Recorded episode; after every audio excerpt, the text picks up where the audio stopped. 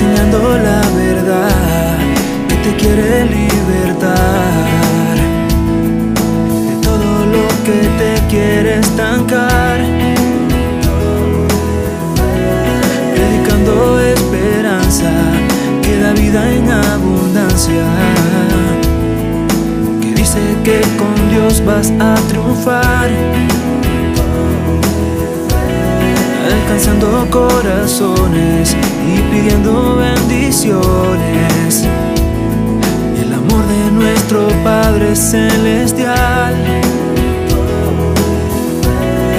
Aquí está Josué Padilla con su punto de fe.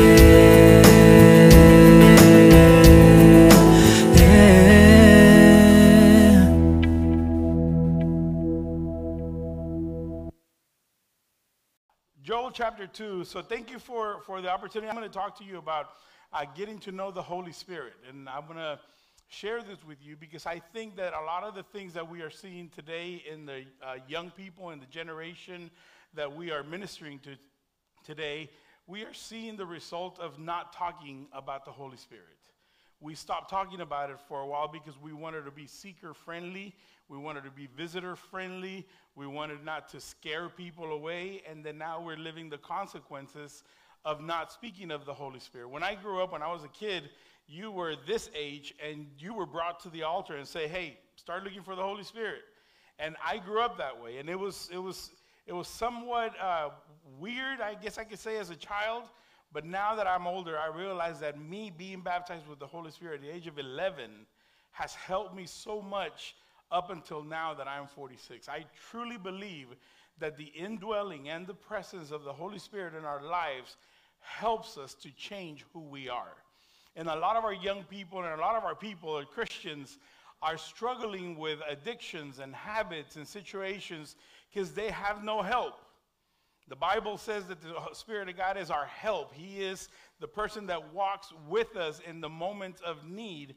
And I believe that when we put away or we do away the Holy Spirit, we are literally setting ourselves up for more failures than we could probably have. And so today I want to talk to you about that. Maybe you've never heard about it.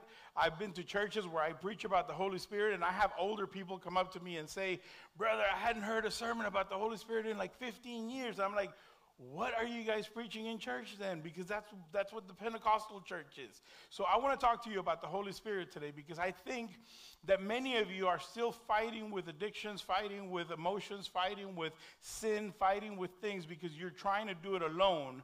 And I want to tell you today that you do have help and his name is the Holy Spirit of God. And he can help you conquer over anything and everything as long as you desire him and you ask for him to be inside of you.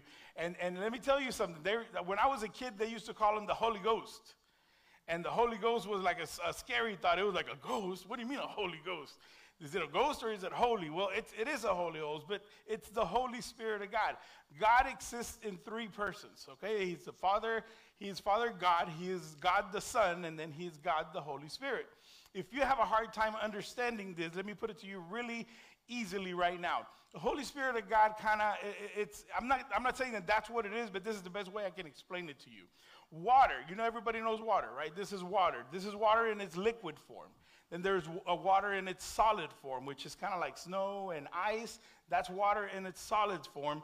And then there's water in the steam form. Whenever you boil water, it turns into steam. And that is another form of water, which means that it evaporates, but then it turns into a cloud, and then it comes down as rain, which is water, and then you can freeze it and put it in your Texas iced tea, right? So there's three different forms, but they're all water. So that's kind of how it is. There's God the Father, there's God the Son, and there's God the Holy Spirit. They're all different. They all have a different uh, uh, job. Jesus is our Savior, died on the cross, God the Creator in heaven. And then Jesus said, It is convenient for you to let me go so that I may send you a counselor, someone else that will come, but he will not just be with you, but he will dwell in you. He will live inside of you. He said, It is convenient for you to let me go. In other words, if I if I stay, I'm only here in Jerusalem. But if I leave, then this Holy Spirit will come and he will be everywhere you are. So I want you to understand today that when I speak to you about this, it is convenient for you to seek the person of the Holy Spirit. A lot of people say, Oh, I'm good with God the Father. Other people say, I'm good with Jesus on the cross. But the Holy Spirit, I don't know. Let me tell you this when you deny the Holy Spirit in your life, you are actually denying God in your life. Now, I would like to make a difference. There is a big difference between the seal of the Holy Spirit when you come to salvation and then the infilling of the Holy Spirit when you are baptized in the Holy Spirit. Yes, when you come to Christ, there the, the Spirit of God comes in you and it marks you and it says, This is my child. But the indwelling, the infilling of the Holy Spirit, that is a different experience. That is something that you have to seek out to have. And a lot of times we are not just, we, we, we, were, we didn't know about it. We weren't taught about it, so we didn't know. So today, I'm going to try in the uh, least amount of time to explain to you a subject that could probably take us two weeks, but I'm going to try to be concise and just tell you what it is that I need to tell you. Number one, I want you to understand and believe that the Holy Spirit of God is for you. There is a, a, a, a, lot of people that say, oh, that was for the time of the Bible. That was for the time when the apostles were there. It's not for us today. Let me tell you something. I don't know what it is that I've experienced then, because if it was just for that time, I don't know why I can still experience it today if it was only for that time. I try my best to speak in tongues every single day of my life. Might sound weird to you. Like, what? You just kind of sit there and you say, ah, sha la la la la la? No, that's not how it works. My point is, every time I'm in devotion with God, every time I'm in prayer with God, I seek for the Spirit of God to fill me and allow me to speak in other tongues. Now, why? And I'll explain that to you in a, in a couple of minutes. Because He knows me better than I know myself. He is God. He lives in me, and the things that I'm not able to say, He can say for me because He lives in me. He knows my struggles, He knows my pains, He knows my situations, He knows my life. And whenever I sit there in my knees trying to pray and I don't know how to say I'm sorry, the Spirit of God says, Oh, He's trying to say I'm sorry because he lives in me and he knows me and he knows what I need. And so it is important that you understand number one, that the Holy Spirit is for you, it is for today, and he wants to indwell, he wants to live inside of you so he can make you be a better person. So let's go to first to Joel uh, chapter 2, verse 28. Joel chapter 2, verse 28. It says, And afterward, I will pour out my spirit on all people, all peoples. Uh, if you like to underline or highlight, highlight that. All people. Your sons and daughters will prophesy. Your old men will dream dreams. Now you see why the old people fall asleep in church. Your old man will dream dreams, and your young man will see visions. This is this was written about four to 600 years before the Spirit of God actually came down.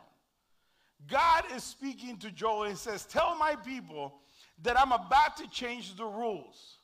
Because before, I don't know if you know this, but throughout the whole Testament, you can see that the Spirit of God would only come upon certain people there was a symbol of the Holy Spirit that was used in, this, in the Old Testament, and that was the oil. I don't know if you remember, they, they used to anoint people, they used to pour oil on their heads, on the priest. The three uh, people that would receive this anointing were the priest, the kings, and the prophets. Those were the only people that symbolically they would pour uh, oil on their heads and then that would be the indwelling or the infilling of the Holy Spirit. And the Spirit of God would move in those people. Samuel was a, a, a prophet that went and he anointed uh, David, he anointed Saul, he anointed many people, and those people would become anointed by the Spirit of God by the action of pouring of the oil. And so you either had to be a king, you had to be a priest, or you had to be a prophet in order to receive the Holy Spirit. So God is now telling Joel, Tell my people that I'm about to change the rules on my Holy Spirit. And that is that I promise you that I will now send my spirit upon all people.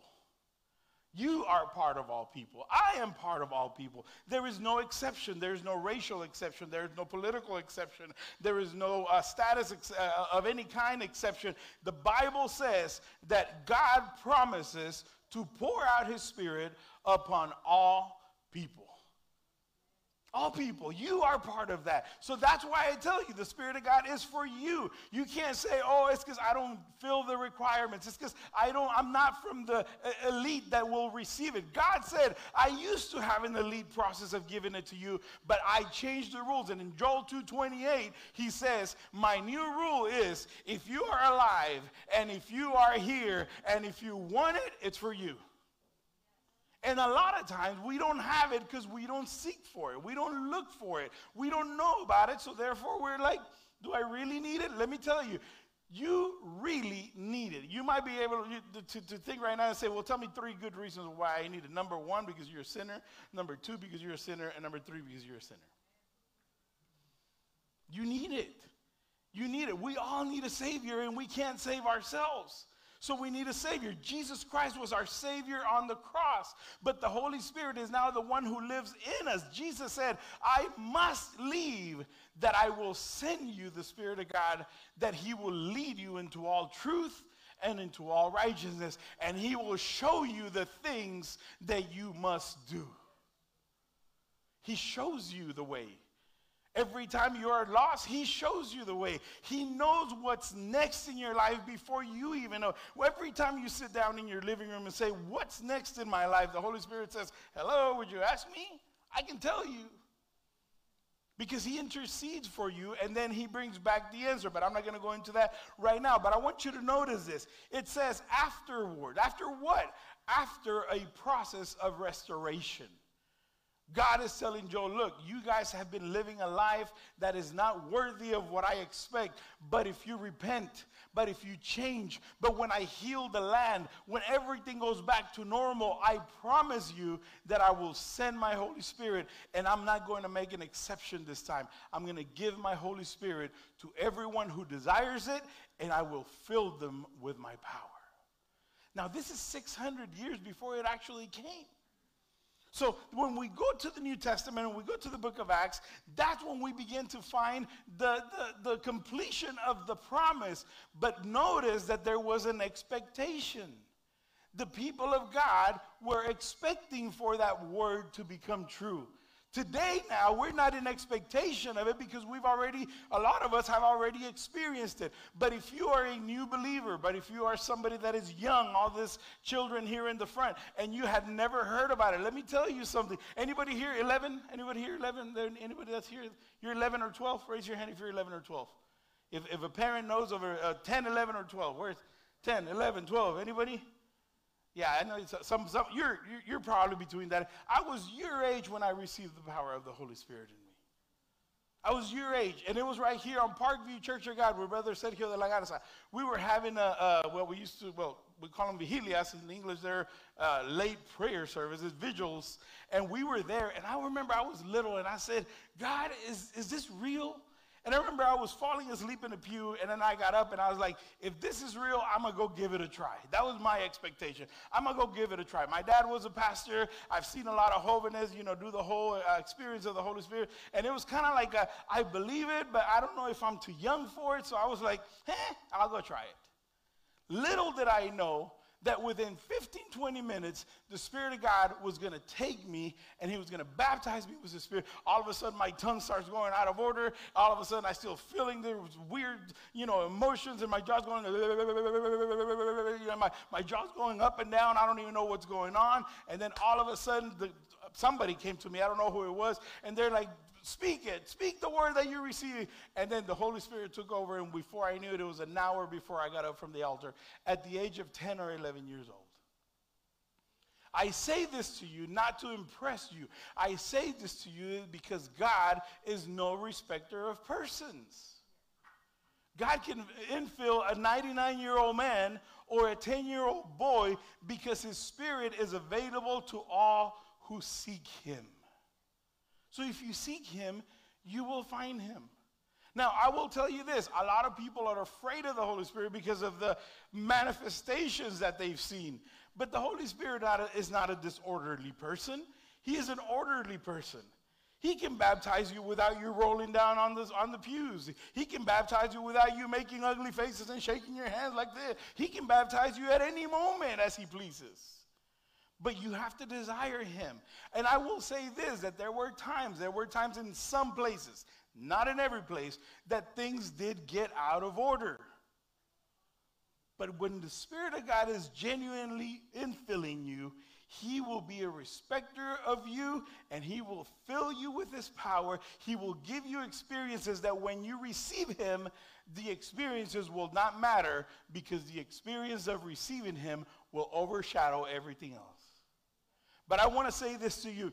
When you look for the Holy Spirit, you have to look for Him knowing that when He comes in you, it is God Himself coming inside of you. It is the third person of the Trinity. Why is it that you're okay with God the Creator, you're okay with Jesus the Savior, but you're denying God the Holy Spirit? So, my advice to you is if you have received God as your Creator, you know, have you noticed that you fight everybody about evolution? Oh no, that evolution is not real. God is the one that made everything. And then you're like, yes, you're right. Don't you have you realized that when people start saying, "Oh, Jesus was not really God; he was just a prophet," you're like, "No, Jesus is a savior because he saved me," and you defend that. But when people say the Holy Spirit is not necessary, like, "Yeah, you're right."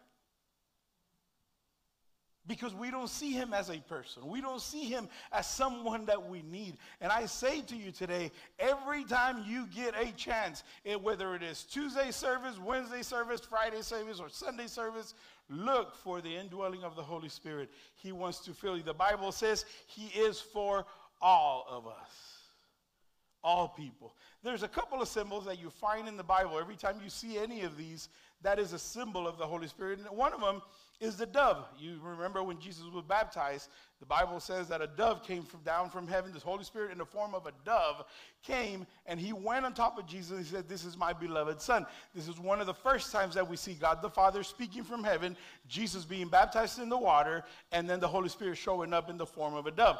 That is the Trinity of God. That was one of the first times that we actually see it physically. God says, This is my child. The Holy Spirit is above Jesus, and so now we find the triune God. Remember, God Father, God the Son, God the Holy Spirit, water and gas, water and liquid, water, water and solid. So we find God in that moment, and so we realize that the promise of God is about to show up. And so when you see the dove in the water baptism of Jesus, that is a symbol of the Holy Spirit. Another one is fire. When you see fire, that is a symbol of the Holy Spirit. When Elijah prayed and fire came from heaven, that was a symbol of the Holy Spirit. As a matter of fact, in the book of Acts, when the Holy Spirit down, uh, came down, he, it says that there were tongues of fire that looked like tongues of fire. So that was one of them. Water is sometimes is also a symbol of the Holy Spirit. And the last one is oil. Every time you see oil in the Holy Spirit, it is a symbol of an anointing or the indwelling or the baptism or the infilling of the Holy Spirit. Now, don't forget that the Holy Spirit didn't come until the New Testament, but those are symbols of what was to come. So I say all of this to you not to lose you, but to tell you that it is imperative that you seek to be filled with the Spirit. You might say, Brother Padilla, I agree. I understand. You're very excited about it. You know, that, that sounds really cool, but it is cool only right here in the intellectual part. I love it. I, I love what you're saying and I love your passion, but I don't think it's for me. Let me show you something real quick. It says, when the day of Pentecost, Acts chapter 2, verse 1 through 4, when the day of Pentecost came, they were all together in one place, and suddenly a sound like the blowing of a violent wind came from heaven and filled the whole house where they were sitting. They saw what seemed to be tongues of fire that separated and came to rest on each of them, and all of them were filled with the Holy Spirit and began to speak in other tongues as the, Spirit enabled. Number two thing that I want to exp- explain to you or teach you today, and it's only three, so I'm, I'm almost done. Number one was it is for you. Number two is the following, okay? And it says it right here in the in the last. They spoke in other tongues. The first evidence, our Church of God, our denomination, our faith believes that the first evidence of the infilling of the Holy Spirit is speaking in other tongues. Is not rolling around on the floor, is not making ugly faces, is not, you know, vomiting in some kind of bucket that they put over here. No. The first evidence of you being filled with the Holy Spirit is to speak in other tongues. Now, let me tell you this because I want you to understand that this is not crazy, foolish tongues. This is a language from heaven that is given to you by God the Father. It is orderly. It's not disorderly. It's not just, you know, you know, saca la vaca la pata. It's not that. You know, should have bought a Honda, but I got a Kia. That's not what it is. And I say this not disrespectfully, but a lot of people try to fake it to make it seem like they're infilled with the Holy Spirit, and they start saying all this gibberish that is not of the Holy Spirit. But the first evidence that you are baptized in the Holy Spirit, according to Scripture, is that you will speak in other tongues. Now, some of you might speak in tongues just that one time, because apart from the infilling of the Holy Spirit and speaking in tongues, there's also the gift of tongues. But I'm not going to go into that right now. But I do want you to understand that the first evidence is not just falling over and, and staying there for 30 minutes. The first evidence of your baptism is to actually speak in tongues. A heavenly language given to you by the Spirit of God for you to speak. Why? Because this is how the Holy Spirit communicates with God in heaven. Did you know that when you speak in tongues, the devil can't understand you? When you speak in English, the devil can understand you. When you speak in Spanish, German, French, Russian, this, the devil can understand what you're saying through his powers and the demons that are all over the place. There's Russian demons and Chinese demons and all this other demons all over the world. But when you speak in tongues, it is a heavenly language that no other creature knows but God himself.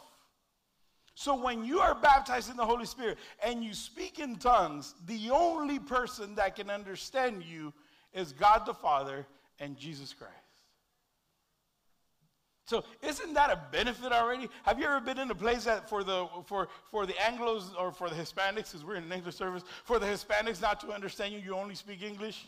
Or the other way around, if you don't want people to understand, you start speaking in Spanish so that they won't understand you because you, you want to say something that's about them, but you don't want them to know. You know, that's kind of how God does it. It's like it's just a conversation between you, my child, and me. And you know what? Lupe can't understand it, and Maria can't understand it, and Susan can't understand it. Only I understand because it's a language that I give to you so that you are able to communicate with me so that I can speak to you directly and speak into your heart. So it is, I want you to notice it is not a scary thing. It's actually a beautiful thing. Number one, God sent it for you. And number two, He will give you a way of communicating with Him. You know, sometimes you want to pray about your mom and dad, but you don't know how to do it because they speak both Spanish and English. If you can speak in tongues, you can pray for them without them knowing. You can pray for your children and instead of calling them what you call them, you can just say, Holy Spirit, take over. Speak on behalf. This little kid won't change. And the Spirit of God will give you those words, and the Spirit of God will fill you, and you will be able to speak a heavenly language. It's a language given to you by God Himself. And He will understand it. And the Bible says that it seemed to be tongues of fire. It's not actual tongues, like there were not little tongues just flying around here. A tongue is like a like a little, like a, like a, like a flame. It's just basically a flame. Like it, it, it was in the shape of a little flame above. The, don't be looking for no little tongue right here, just kind of going la la la la. You know, it, it, it, was just, it was just what they saw, what they could perceive, what they could understand. It wasn't burning them up. It wasn't catching them on fire. It was just what they saw. And they were like, my goodness, the Spirit of God has come. It said they were all together. And it filled how many? It said everyone in the room. And what was the promise in Joel 2? He said, I will send my spirit to all people men, women, poor, rich, fishermen, lawyers, you know, presidents, whatever. I'm not putting a rule anymore. The rule is you got to be alive and you got to want it. And if you're alive and you want it, it's there for you. Because a lot of people say, oh, well, maybe it's not for me. It's only for pastors. Maybe it's only for this. Maybe it's only for that. No, it is for you. It is for you to receive. It is for you to enjoy. It is for you to partake. And God will give you blessings through it. What kind of blessings will God give you through it? God will give you blessings such as the fact that God will speak to you independently from what he has to say to other people.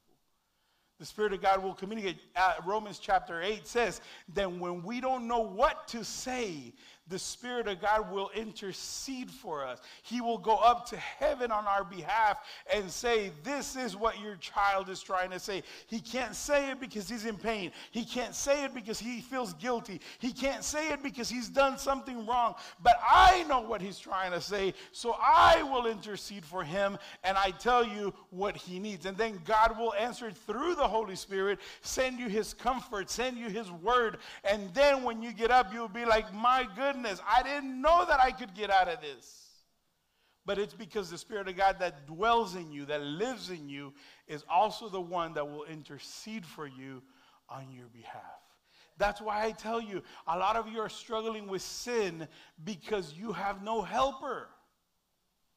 Whenever you are being tempted for anything, immorality, uh, you know, drinking, anything that you might can think of, of whatever sin it is that you suffer from, you're like, man, I've gone to the altar 51 times and I still, I thought the pandemic was going to change me, but it got worse. Do you have the Holy Spirit? Do you have heavenly help to get out of the situation? So today I urge you and I ask you, begin to seek for the infilling of the Holy Spirit. Children, do not think that you are too little. Young people, do not think that is not for you. Old people, don't say, oh, it's too late. No, it is the time now to be filled with the Holy Spirit of God. So I ask you today, Without oxygen, did you know that fire doesn't persist? Whenever you cut off, uh, have you ever had a candle on and you put a lid on it, and little by little it begins to extinguish until it dies? Because oxygen is what feeds the flame. That's why fires are dangerous. Whenever there's a fire, remember, don't break a window, don't open the doors because the flame gets bigger. You got to duck and you got to go down under the smoke, out, blah, blah, blah, because the point is to extinguish the oxygen. In Christian life, the moment you begin to extinguish the fire of the Holy Spirit, your life will begin to die. You got to keep the fire alive. You got to keep the Holy Spirit just kind of keeping that flame alive. Brother, what kind of flame? I'm not asking you to grab your bags and pack over and go to Uganda and serve the Lord. If God calls you to do that, do that. But that's a lot of people are afraid of, oh, it's because if the Holy Spirit comes to me, he's going to start telling me things, or he's going to tell everybody my sin. A lot of people think that the Holy Spirit is a big bad finger going, you're bad, you're bad, you're bad. That's not the work of the Holy Spirit. The work of the Holy Spirit is to empower you. The work of the Holy Spirit is to help you change. Now, if you are stubborn enough to continue in your sin, yes, He'll expose your sin. But if you're not doing anything wrong, if you're obeying Him, if He's indwelling in you and you're following His word, the Spirit of God is not here to put you to shame. The Spirit of God is to help you, to empower you, and to bless you. Have I lost anybody yet? So listen to this because I, am running out of time and I'm, I have too many slides on my presentation. In the Old Testament, we, we see sacrifice with fire. Elijah sent fire from, asked God to send fire from heaven. Moses saw a burning bush. Jeremiah said, There's a fire that burns inside of me that I cannot shut down. Flames of fire in the upper room, and then the eyes of fire of Jesus in the book of Revelations. Fire, fire, fire. Fire is life. Fire is that symbol. So it is interesting to me that when the Spirit of God came, there were tongues of fire as a symbol of saying life has come into you. Do, you. do you know that the Bible says that we were dead in our sins and our transgressions? But now we live in what? In life and in hope and in the mercy of our Savior. Why? Because when we were dead, He came to give us life the way you stay alive in this world is be filled with the Spirit of God. Be filled with the Spirit of God. Do not be afraid. When I used to work at the office, at the, at the regional office, and you know, we do the credentials there for ministers and stuff, did you know that there were people who were actually boasting about lying about being filled with the Holy Spirit. They would boast. They were like, I told them that I was baptized, but I'm actually not. Is that I, I told them that I was, but I've never spoken in tongues. I've told them that, I, and you know, and there were people, and, and, people were like, brother, why does it say here that if we haven't spoken in tongues, we can't be? Because you're going to represent a denomination that believes in the indwelling of the Holy Spirit, and you yourself have not been filled with it. So, yes, it is a requirement, not just as a minister, it is a requirement as a Christian for you to say, I believe in the triune God, God the Father, God the Son, and God the Holy Spirit. I have accepted God the Creator, I have accepted Jesus the Savior, and I've also accepted the Holy Spirit of God in my life. There are only a couple of requisites that you need to have to be filled with the Holy Spirit. Number one is you need to be saved. The Holy Spirit of God is not for the Catholic, is not for the Muslims, is not for the Hinduists, is not for people who have not been washed by the blood of Jesus Christ. I want to make that clear. There are no charismatic Catholics baptized with the Holy Spirit. There is none. Because in order to be baptized with the Holy Spirit, you have to be a child of God. You have to be saved. You have to be forgiven of your sins. And so, if you are forgiven, if you have made a confession of prayer, I say this because there's a lot of times that people are in the church but are not yet saved and they're looking for the Holy Spirit. You can't get it unless Jesus comes into your life. And this, I know this is some, some really harsh, direct statements, but it is a must. It is for God's children. And God's children have accepted the sacrifice of Jesus Christ. They've accepted the bloodshed for their sins, and they've come to a relationship with Jesus Christ. Those people deserve the Holy Spirit. And the only requirement, the first requirement for you to receive the Holy Spirit is to be saved. Number two, you have to desire it. He's not going to come inside of you forcefully. He's not going to say, now I'm going to baptize you. You're going to say, no. And he's going to say, yeah. And you're going to say, no. And he's going to say, yeah. No, you have to want it. He's going to respect your desire of him. So if you want him, he's available for you. But he's not going to force himself into you. Just the way Jesus didn't force himself into you and the way God didn't force himself into you, God just loved you. How did he love you? In such a way that he sent his one and only son and at some point, you were convinced that you needed this and you received it. If God didn't force himself as a creator and he didn't force himself as as a savior, he will not force himself as a Holy Spirit and as an indweller in you either. So you have to be saved, number one, and you have to desire him. You have to look for him. He's not going to say, Well, I'm in you already. No, you have to say, Lord, come into my life. Send your Holy Spirit. Send your baptism in me. Don't be afraid of the tongues. You're, you're afraid of, of, the, of the outcome of the experience. You're afraid, oh, it's because it's going to make me shake. My mascara is going to run, and I'm not going to look pretty anymore. My hair is going to go all crazy. That's not what you should be worrying about. You should be worrying about the fact that you cannot conquer your sin because you're doing it alone. Maybe you're too superficial with your hair because you think that you are God. Maybe you're more worried about your makeup because that's who you worship, yourself. In this narcissistic world of social media where everything is like this. You know, I, I see, well, I'm not going to go there. I'll come back another time. So, you have to be saved, number one. Number two, you have to desire it. Number three, you have to listen for it. You have to begin to open your heart to it. Many of you have been this close to being baptized with the Holy Spirit, but you've been afraid to listen to it. You got to listen to the word of the Holy Spirit. It is an angelic tongue. It is a language that you've never spoken. It's not English, it's not Spanish, it's not Russian, it's not it's, it's a heavenly language. And when you're praying and when you're that in that intense moment of prayer, the Spirit of God begins to give you. And I'm going to explain it to you this way so you can understand it. Like in, in the back of your head, you begin to hear something that you're like, what's that? I will guarantee you that God's trying to give you his language, his heavenly language. And it is individual to everyone. I will not speak like you do, and you will not speak like I do, because the Spirit of God has given you something for you to communicate with him. So I can't tell you, repeat this after me, because it's always different. But it is yours, it is custom made for you. And you have to start listening to it, and it'll come to you. It'll, you'll hear it in the back of your head, and you'll be like, oh, that's so beautiful. I don't know what it is, but I hear it. Some of you have been this close to doing it. And then the last thing that I want to say to you, the, the, the fourth thing is, you have to speak it. He will not speak for you. You have to speak it. He'll give it to you, but your mouth has to speak it. He will not force you. You have to obey that voice. That language that is being given to you by the Spirit of God has to come out of your physical mouth. It's not a spiritual mouth.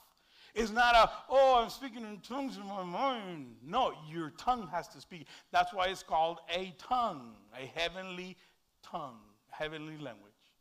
So if you can find these four things in your life, you can be filled with the Spirit. Number one, be saved. Check, everybody saved. Number two, desire it. Check, I want it. Number three, I'm going to start listening to it. I'm going to start listening because it might happen in the middle of the night, or it might happen at the beginning in the morning, or it might happen during a service at church. I'm going to start listening to that heavenly language that God is trying to give me, but then I'm going to be obedient and I'm going to speak it so that the Spirit of God can fill me and I will show evidence of being baptized in the Holy Spirit. If the only thing you remember from this sermon is this last part that I told you, you will grow leaps and bounds. The Spirit of God is, he's called the paraclete of God, which is the one who walks next to you like a lawyer walks into a courtroom with you and says, Stop, don't speak, I'll speak on your behalf. That's the Spirit of God. Like, like, like the lawyer that stands right next to that criminal where sin has just bestowed the, the toughest part of the law, and he says, Stop, don't speak, I will defend you. That's the Spirit of God. Like that lawyer that tells the guy, the, the, the, the gentleman, Tell me the truth. Because with the truth that you tell me, I can help you get out of it. That's the Spirit of God. You give Him your life. You say, Lord, dwell in me, search in me, live in me, work in me, so that whenever I need help, you know how to help me.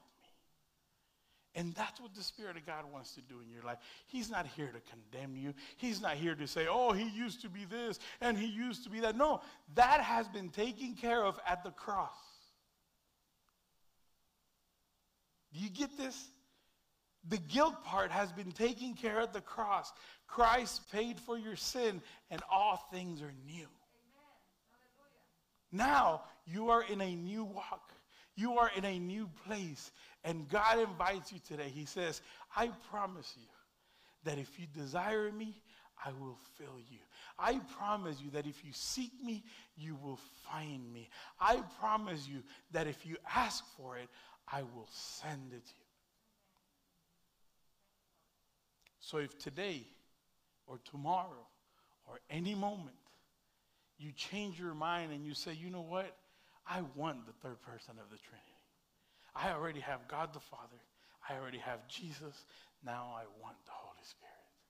If that is your desire, whether you're 9, 10, 11, or 12, or 99, 100, 101, the Spirit of God wants to fill you. the Spirit of God wants to empower you. The Spirit of God wants to give you what you've been missing all. Many of you know my story, my actual life, physical story. I went through a horrible situation. I'm not going to talk about it. As a child, I was, I was sexually abused. I started studying about sexual abuse the other, one of the times that I was going to do a talk on it. And I started realizing that it, most of the people that go through what I went through end up in some kind of sexual depravity. They either become, you know, molesters themselves. They either, uh, you know, just go into alternative lifestyles. They do all this other things. A lot of them become uh, sex addicts. A lot of them become uh, just people that just randomly pick up, pick up a woman and, and then, you know, just do all this stuff. And, and I started to realize that my life was different from other people that have gone through what I went through. And I realized that the reason was when I was 10, a helper came into my life. I didn't know that I was going to need him at the age of 16. But he was already there before the devil even came. And so, whenever I went through this experience, I didn't know what I was going to do, humanly speaking. And I kept quiet for 10, 15 years without telling my parents or anybody else. And, and, and when I went, I finally went to a, a, a counselor one time, and he said, Did you ever tell somebody about this? And I said, No. He goes, So, how did you deal with it? And I said, The only thing I can tell you, Mr. Counselor, is I'm a Christian and I am infilled by the Holy Spirit, and I would just talk to God about my pain. I would just tell him how I feel. I would just tell him wh- how it felt to be the, a victim of something of such horrid situation. And, he, and I told him, and I said, and the only thing I can tell you is I really believe that God helped me with this. Now, I say this to you not because I want you to feel sorry for me. I'm here to tell you that the Holy Spirit of God is so powerful that even when we don't know what's coming, He's already there to help us with what we don't know that's coming. And so my healing process came through experiences in the altar. My healing process came through experiences in speaking in tongues and my soul crying out to God and saying, ah, This is how I feel. Nobody protected me. I feel violated. I feel this way. I feel. And so that's what I will tell God. And sometimes when I didn't know what to say, I am guessing by what I know in the Word that the Holy Spirit of God would actually go and say, Lord, this is actually what he needs. He feels like he's going to fall apart. And so I tell you this because a lot of times we don't realize that we are denying something that we need or that we are going to need in the future. Every experience that I have gone through in my life, uh, the only thing I know how to do is run to God. He's my comforter, He's my helper. He is the one that has been with me in the darkest of moments.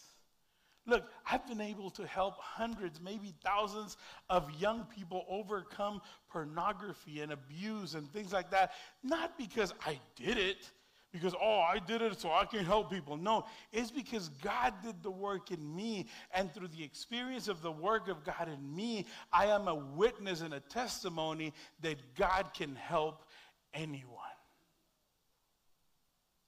Some of the things that happen when, when you go through what I went through is homosexuality is one of them, suicide is another one, being a molester yourself, uh, sexual addict, uh, uh, uh sexual pervert, all these things. And you know what's amazing to me? That in the midst of that chaos in my life, God says, I need you for the work of ministry. Think about that for a second. To you, it might not mean anything, but it means that while the devil was fighting for my soul, God had a purpose for my life. While the enemy was trying to destroy my life, God had a purpose for my existence. That in the process of me going through the darkest moments of life, God had prepared a path that was going to cross your path that has me here today speaking to you. A lot of people, when my story on that video came out, they were like, oh my gosh, I didn't know you had gone through it. If you would have known that I had gone through it, you probably would have never believed me. You would have been like, ah, whatever, you know, you, but because you saw what I went through and now you know who I am, you are like, OMG, he is amazing. A lot of people have told me, he's amazing. How could you do it? You know why? Because the pain that I lived and the suffering that I lived was not in my hands, it was in the hands of the Holy Spirit of God. And he knew how to handle the things that I didn't know. How to handle. So if you find yourself in a struggle, if you find yourself having a hard time letting go of the past, if you find yourself destroyed, if you find yourself without hope, I am here to tell you that the Spirit of God can help you to get out of that situation. I'm not here to get you to speak in tongues only. I'm here to help you conquer in life. I'm here to help you understand that there is help for you, that there is hope for you, and that there is healing. I'm not asking you, hey, speak in tongues right now. I'm asking you, give the Holy Spirit of God a chance. Let Him come into your life and let Him change you from the inside out. A couple of years, a movie called Inside Out came out. Funny movie, creative movie, but they didn't offer you help. Everything was about the struggle within the blue balls, the red balls, the orange balls, the, red, the yellow balls, and, and you know all this core memories and all this stuff. Do you know that the Holy Spirit of God knows where your core memories are? He knows you were abused. He knows you were mistreated. He knows you were forsaken. He knows you were treated bad. He knows your father ignored you. He knows that you suffer from a daddy issue. Do you know that the Holy Spirit of God knows that? And when I saw the movie Inside Out, I was a little red guy, angry. Angry because nobody protected me. Angry because why did that happen to me? Angry. I would yell at people. I would. My preaching sometimes, sometimes would reflect it. I admit to it now. I don't. I didn't admit to it back then. But then you have to get to a point where you have to realize that it's not that little clown that walks with you that's going to help you. It's the Spirit of God that's going to help you. So today, on this first service, we have opened up a gateway for you to have an experience of life. He is for you, He is with you, and He is in you. One of the biggest misconceptions that we think uh, in the church sometimes is that if I don't go to the altar, God can't do anything. Listen, God can do it right here, right now, where you are. You don't need to come here. I don't need to lay hands on you. You don't need a touch from me. You need a touch from the Holy Spirit of God. That's who needs to touch you. Would you, right there where you're at, just kind of lift up your hands and say, Lord, I never understood it. Lord, maybe sometimes I denied it, and maybe I just never heard of it. But today I open my heart to you. Today I open my life to you so that you would fill me. I don't know if it's going to happen today. I don't know if it's going to happen tomorrow or if it's going to happen in a month. But what I can tell you is that when you open your heart, when you open up to the possibility of being filled by this wonderful Spirit of God, He will bless you and He will heal you.